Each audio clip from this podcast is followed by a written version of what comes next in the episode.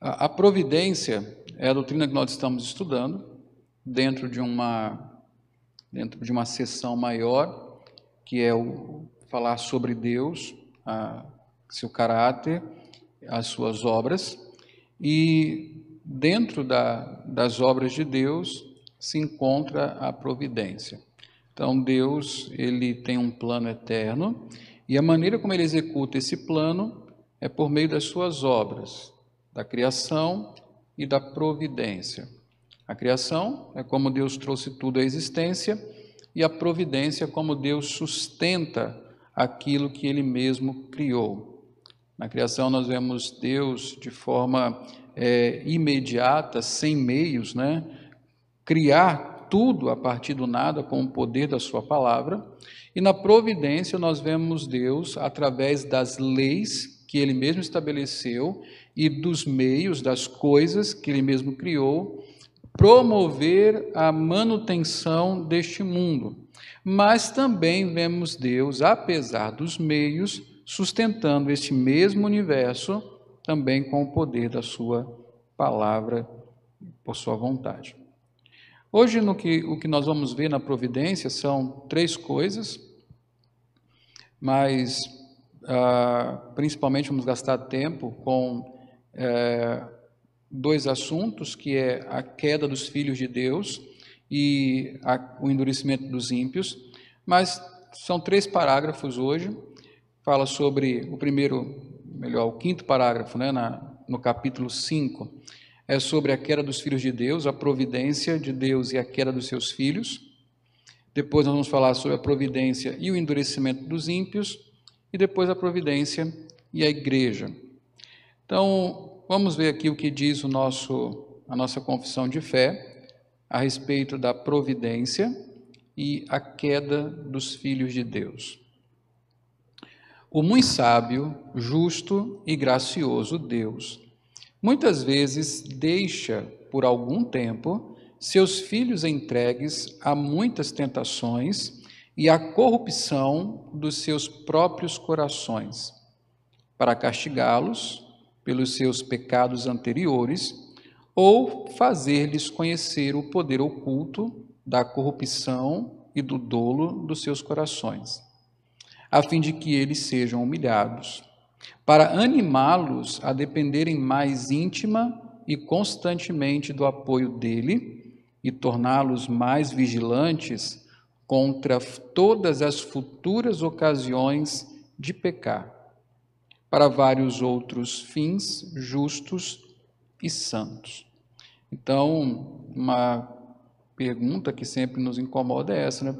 Como pode crentes caírem em pecado e até viverem durante algum tempo como se não fossem crentes, como se não fossem realmente salvos, não é? E a confissão de fé se debruçou sobre isso melhor. Os nossos irmãos lá de Westminster se debruçaram sobre esse assunto dentro da providência de Deus. E eles não negam que Deus tem parte nisso. Na sua evidência, ele contempla esse tipo de coisa. Então, sempre ficamos confusos quando testemunhamos a queda em pecado e aparente apostasia de um crente. Neste capítulo da nossa confissão, veremos o que a Bíblia diz sobre o papel e o propósito da providência na queda temporária dos filhos de Deus. Então, todos nós aqui conhecemos alguém, principalmente aqueles que são crentes desde pequenos, que viveram várias gerações na igreja, vão se lembrar de um tal fulano que foi um crente fervoroso, mas que de repente deixou a fé, começou a viver como um ímpio. Todos nós conhecemos alguém assim. Eu, por exemplo, lembro que quando era adolescente tinha um, um rapaz na igreja e até um certo momento era uma referência, um jovem mais velho, né, que ajudava muitos adolescentes e tal, e sempre foi um bom testemunho, mas em um determinado momento da vida abandonou a fé. Abandonou e fez coisas terríveis, ainda faz. Esse ainda não voltou. e faz coisas, e faz coisas terríveis. Como isso pode acontecer? Será que Deus falhou? Será que não tem nada na providência de Deus? Isso fugiu ao controle do Senhor? Não é bem assim, não é? Então vamos ver o que o parágrafo nos ensina com base nas Escrituras. Primeiro, Deus deixa seus filhos entregues às tentações e corrupções do coração, mas apenas por um tempo. Há certas ocasiões na vida do crente nas quais Deus, que é sábio, justo e gracioso, deixa por algum tempo seus filhos entregues às, a muitas tentações e à corrupção dos seus próprios corações.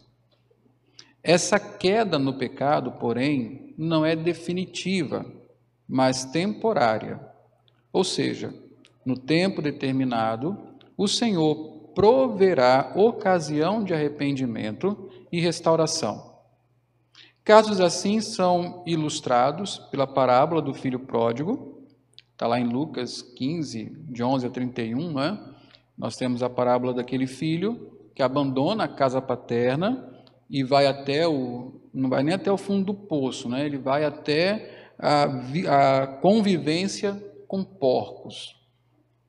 Se, se degenerou de tal forma que acabou desta maneira viveu uma vida leviana, abandonou tudo, mas tem aquele ponto de virada que o evangelista Lucas fala que ele caiu em si. Finalmente a razão lhe voltou, os olhos se lhe abriram e ele então volta para a casa do pai. Parece que na parábola do filho pródigo, ah, o tempo que esse filho sai de casa, e até o seu retorno é considerável. Não sabemos exatamente quanto tempo, mas não foi uma coisa rápida. Mas tem um outro exemplo que é concreto, não é mais uma parábola, que é o próprio exemplo do apóstolo Pedro. Esse um momento mais curto, mas ele não fez outra coisa senão apostatar, negar Cristo dizer que não o conhecia. O mesmo Pedro que poucas horas antes disse que morreria por Cristo. O mesmo Pedro que puxou a espada e cortou a orelha lá do, centro, do, do soldado Malcolm para defender Cristo. O mesmo Pedro que confessou, é, sendo usado por Deus, que Cristo era o Messias. Esse mesmo Pedro que viu, testemunhou milagres, enfim, viveu ao lado de Cristo, teve um momento de apostasia. Esses dois casos mostram que isso é possível temporariamente. Os filhos de Deus, eles podem ser deixados aos seus próprios, às suas próprias tentações e corrupções do coração por algum tempo. E esse destaque é importante.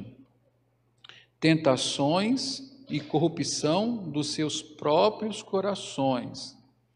Não é que Deus coloque pecado ali ou os instigue a pecar. Não. Deus, por razões que nós vamos ver daqui a pouco, simplesmente permite que o que já está no coração se torne tão forte que domine o coração do seu filho. E vamos ver por que, que é isso, né?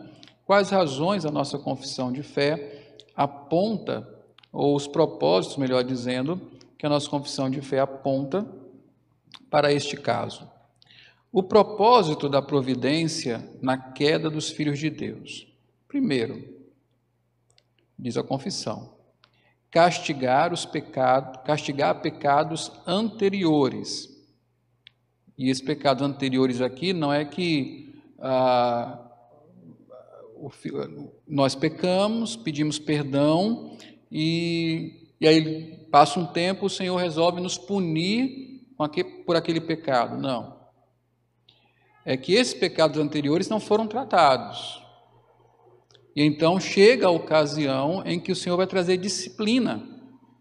E uma forma de disciplina é entregar o filho ao pecado que ele vem cometendo é, deliberadamente e sem qualquer, com a consciência já sem o acusar. Então vamos ver aqui. O pecado remanescente em nossos corações deve ser mortificado. Né? A Bíblia diz isso.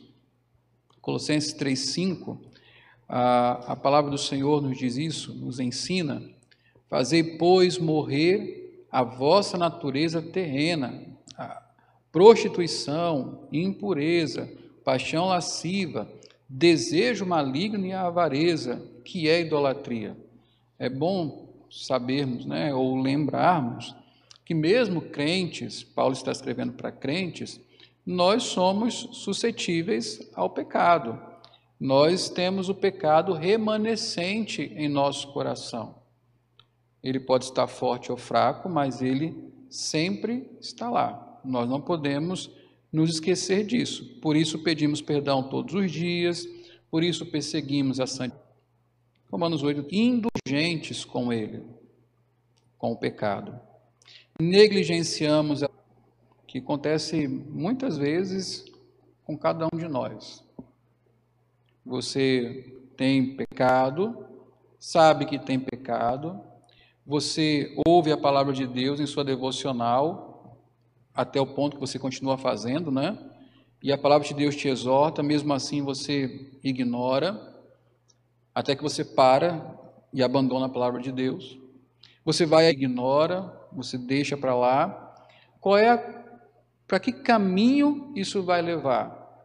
Esse caminho vai levar para uma consciência cauterizada e um coração endurecido, que já não se sensibiliza mais com a palavra do Senhor.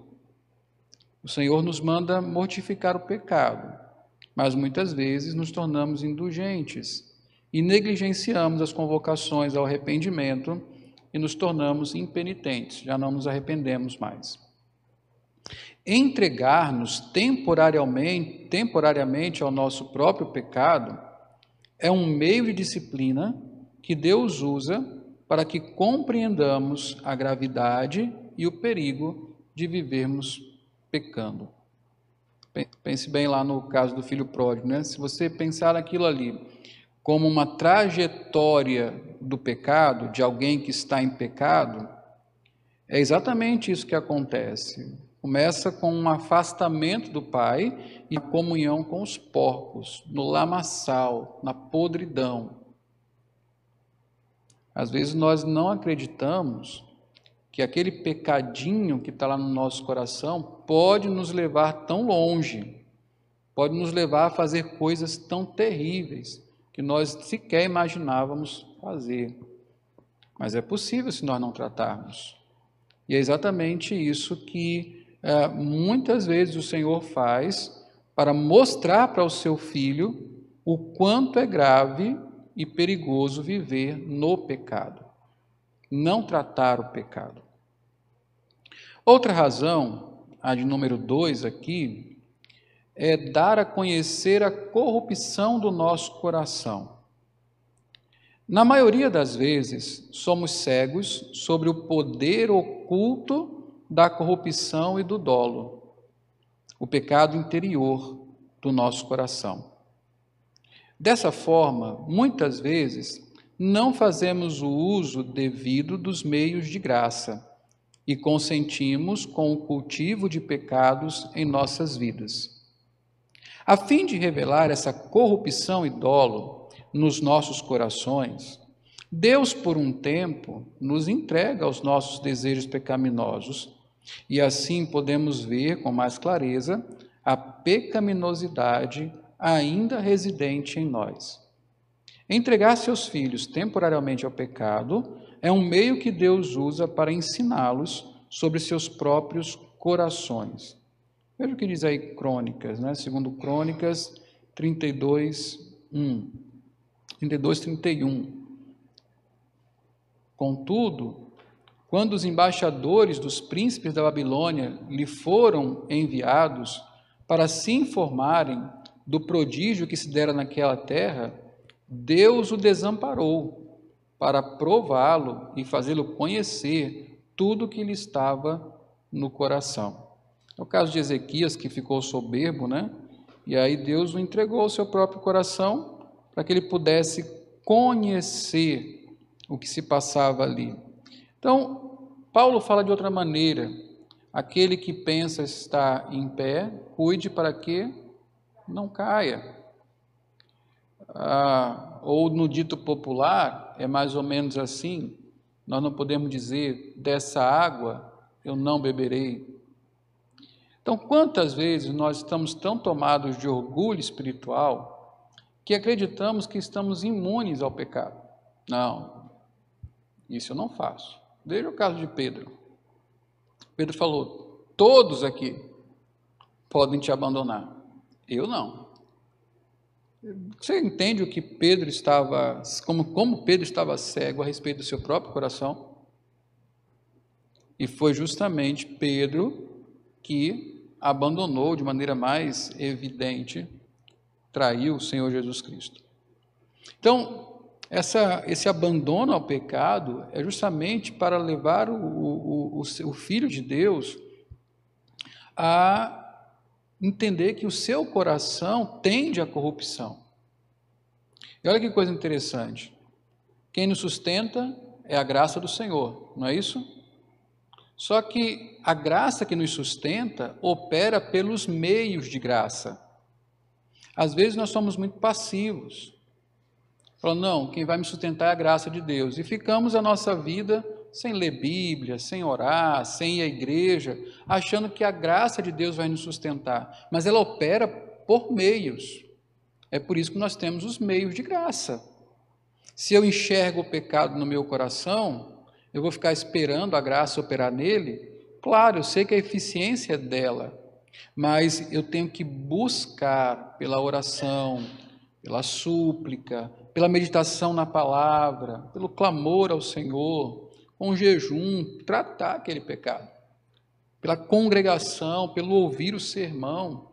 Todas estas coisas são armas de Deus que vão ao nosso coração tratar o pecado. Se eu sou negligente com os meios de graça, eu sou um orgulhoso espiritual que acredita que pode sustentar a si próprio. Então veja que coisa interessante. Muitas vezes nessa negligência, então o Senhor nos entrega a fim de dar a conhecer a corrupção do nosso coração. Três, a terceira razão e última aí que a confissão nos apresenta: fazer-nos mais humildes, dependentes e vigilantes. A experiência da queda em pecado, após cumprir os dois primeiros propósitos, tem o desejo de, tem o objetivo de a humilhar-nos quebrando o orgulho espiritual. Quem são os bem-aventurados, segundo Mateus 5:1? Os pobres de coração. São aqueles que reconhecem que já não têm recurso qualquer e se confiam apenas em Deus. Naqueles cinco pontos da fé cristã, cinco pontos do calvinismo, o último ponto é a perseverança dos santos que diz que os santos chegarão ao fim da jornada. Só que, embora seja dito perseverança dos santos, o que a doutrina realmente quer dizer é que Deus perseverará conosco. Ele não vai nos deixar, ele nos tomará pela mão e nos guiará. A suficiência não é nossa, a suficiência é de Deus, então eu me abrigo em Deus. A queda é um instrumento de Deus para nos humilhar, nos fazer depender dele, para quebrar o nosso orgulho espiritual. Eu já citei aqui o Thomas Watson, que falava justamente isso. Eu prefiro um pecado que me humilha a uma virtude que me torna orgulhoso. O pecado fura a bolha do orgulho espiritual.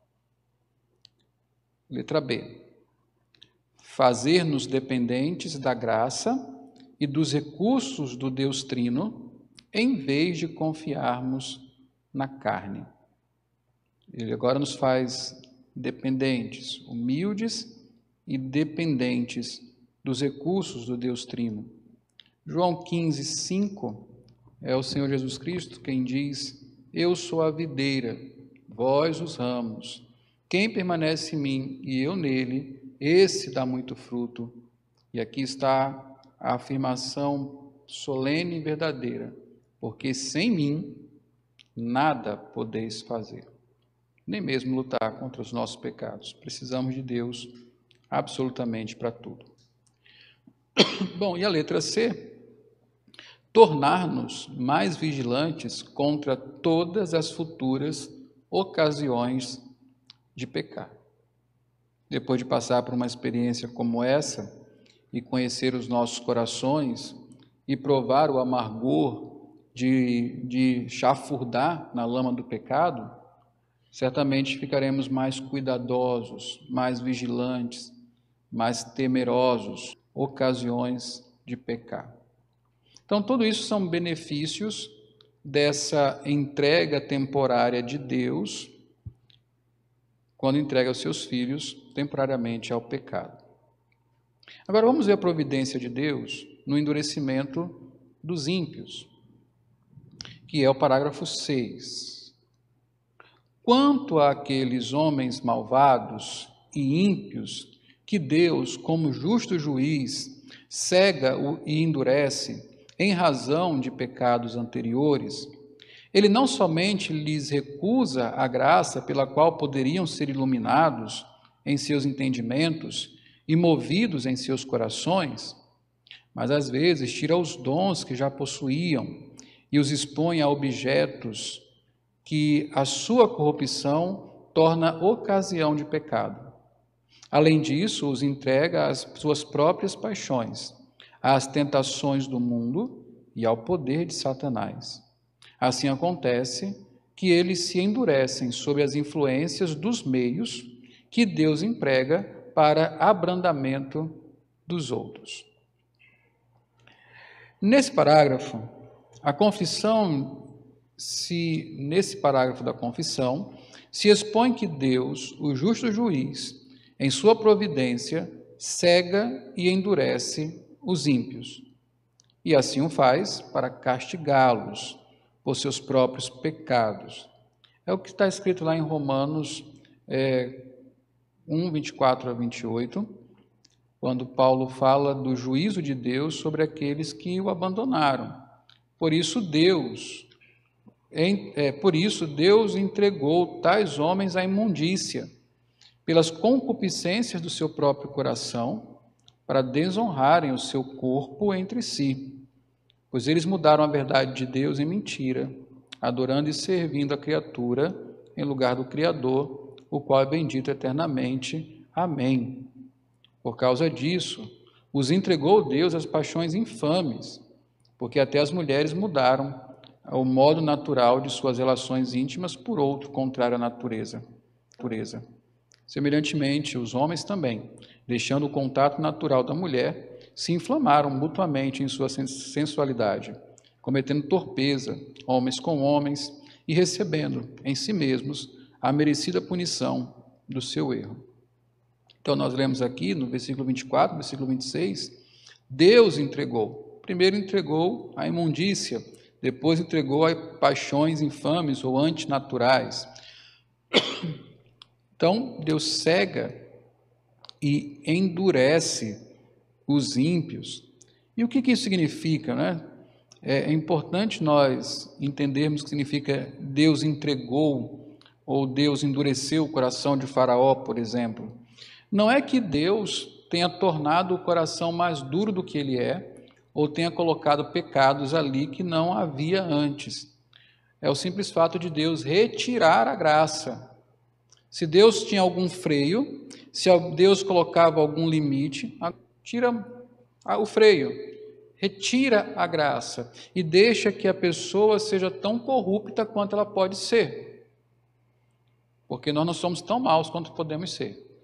O Senhor nos freia. A graça e o poder do Espírito Santo em todo o mundo refreia o mal. Mas Deus retire a sua graça, o que vai acontecer é que os homens vão se corromper tanto quanto podem. E é isso que significa Deus entregar alguém ao seu próprio coração ou endurecer o coração de alguém. Não é fazer o coração tornar-se mal, mas é simplesmente entregar o coração à maldade e ao potencial de maldade que já existe ali. Isso ele faz para castigar. Fez assim com Faraó e faz isso com a humanidade que o rejeita, que ao invés de glorificá-lo, rejeita.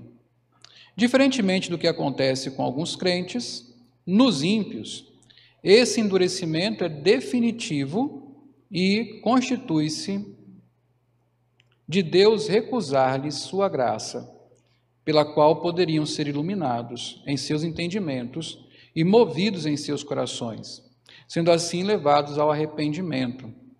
Além disso, Deus lhes tira dons que porventura possuam e os expõe a situações que a sua corrupção torna ocasião de pecado. Então Deus larga de mão. Né? Nesse estado, tais homens malvados e ímpios são entregues às suas próprias paixões, às tentações do mundo e ao poder de Satanás. Veja que você tem os três inimigos aí dominando essa pessoa: as próprias paixões, a carne, as tentações do mundo, o mundo e o poder de Satanás. Satanás. Para esses, os meios que Deus usa para quebrantar uns, a eles endurece.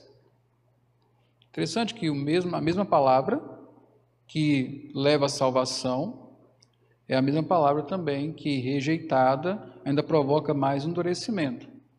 Assim como Cristo é a pedra angular e, ao mesmo tempo, a pedra de tropeço para os que o rejeitam. A conclusão desses dois pontos, desses dois parágrafos, é a seguinte: a Bíblia nos ensina que tanto crentes como ímpios podem ser endurecidos por Deus. Isso é bem importante. A Bíblia nos ensina que tanto crentes como ímpios podem ser endurecidos por Deus. Em tal estado, não há como distinguir um do outro. Quando está todo mundo em pecado, você não sabe quem é eleito, quem não é, quem é filho de Deus, quem não é. Está todo mundo no mesmo pacote, é tudo ímpio. Em tal estado, não há como distinguir um do outro. E até que aconteça, não saberemos se haverá arrependimento ou não. Então, quando todos estão entregues ao pecado, estão todos no mesmo barco. Não podemos dizer, ah, não, Fulano era da igreja, vai voltar. Não sabemos. Naquele momento é um ímpio cometendo seus pecados e sujeito a tudo aquilo que o pecado traz: morte hum, eterna e todo sofrimento e miséria que o pecado traz nessa vida. O arrependimento não é algo fácil. E é uma coisa importante, ninguém se arrepende quando quer. Então, se você já falou assim, não, eu vou pecar hoje, mas amanhã eu me arrependo. Ninguém se arrepende quando quer. Paulo diz lá no capítulo 2 de Romanos que é a bondade de Deus que nos conduz ao arrependimento. Não é? Então, arrependimento não é algo fácil. Por isso devemos buscá-lo enquanto somos sensíveis ao pecado e podemos ouvir a voz de Cristo na pregação do Evangelho. É prudente buscarmos o conserto enquanto o tempo é oportuno. Não dá para brincar com o pecado. Ah, pode ser temporário. Pode ser, mas pode não ser. A parábola do filho pródigo é, ela foi contada de forma que ele voltou, mas há muitos filhos pródigos que não voltam, jamais. Então, essa não é uma brincadeira, não há garantias. A ovelha que se perde pode ser achada, mas a ovelha que vai tão longe que não é mais encontrada. Então, é muito importante isso aqui. Se não ficarmos, se não mortificarmos o pecado, ele provocará nosso endurecimento podemos cair de tal forma que talvez não encontraremos mais lugar de arrependimento. Hebreus 12, 14, 17 está escrito: Segui a paz com todos e a santificação, sem a qual ninguém verá o Senhor, atentando diligentemente para que ninguém seja faltoso, separando-se da graça de Deus nem haja alguma raiz de amargura que brotando vos perturbe, e por meio dela muitos sejam contaminados. Nem haja algum impuro ou profano, como foi Esaú, o qual, por um repasto, vendeu seu direito de primogenitura. Pois sabeis também que, posteriormente, querendo herdar a bênção, foi rejeitado, pois não achou lugar de arrependimento, embora com lágrimas o tivesse buscado. Pode ser que não dê para voltar atrás. É? Esse é um perigo. O último parágrafo da confissão, da, do capítulo 5, sobre a providência, trata da providência e o cuidado especial de Deus sobre a igreja. Como a providência de Deus se estende em geral a todos os crentes, também de um modo muito especial ele cuida da igreja e tudo dispõe a bem dela. O capítulo da providência se encerra dando-nos a plena convicção de que o propósito de Deus em relação ao seu povo é fazer-lhe bem. Muitas coisas podem acontecer na e contra a igreja de Cristo, mas nenhuma delas prevalecerá sobre ela ou lhe causará dano definitivo. A igreja triunfará com Cristo. Romanos 8, 31 39 fala que não há nada que possa nos separar do amor de Deus que está em Cristo Jesus. O Romanos 8, 28, que encerra aqui, sabemos que todas as coisas cooperam para o bem daqueles que amam a Deus. Então, meus irmãos, a providência de Deus dá-nos uma garantia para a igreja, para aqueles que fazem parte dela, de que no final tudo acabará bem para nós. Muitas coisas acontecem, enfrentamos muitas batalhas, dificuldades e até perdas, mas nada nos causa mal definitivo, porque a providência de Deus tem esse propósito, nos fazer bem. O Senhor nos abençoe e a sua palavra esteja firme em nosso coração.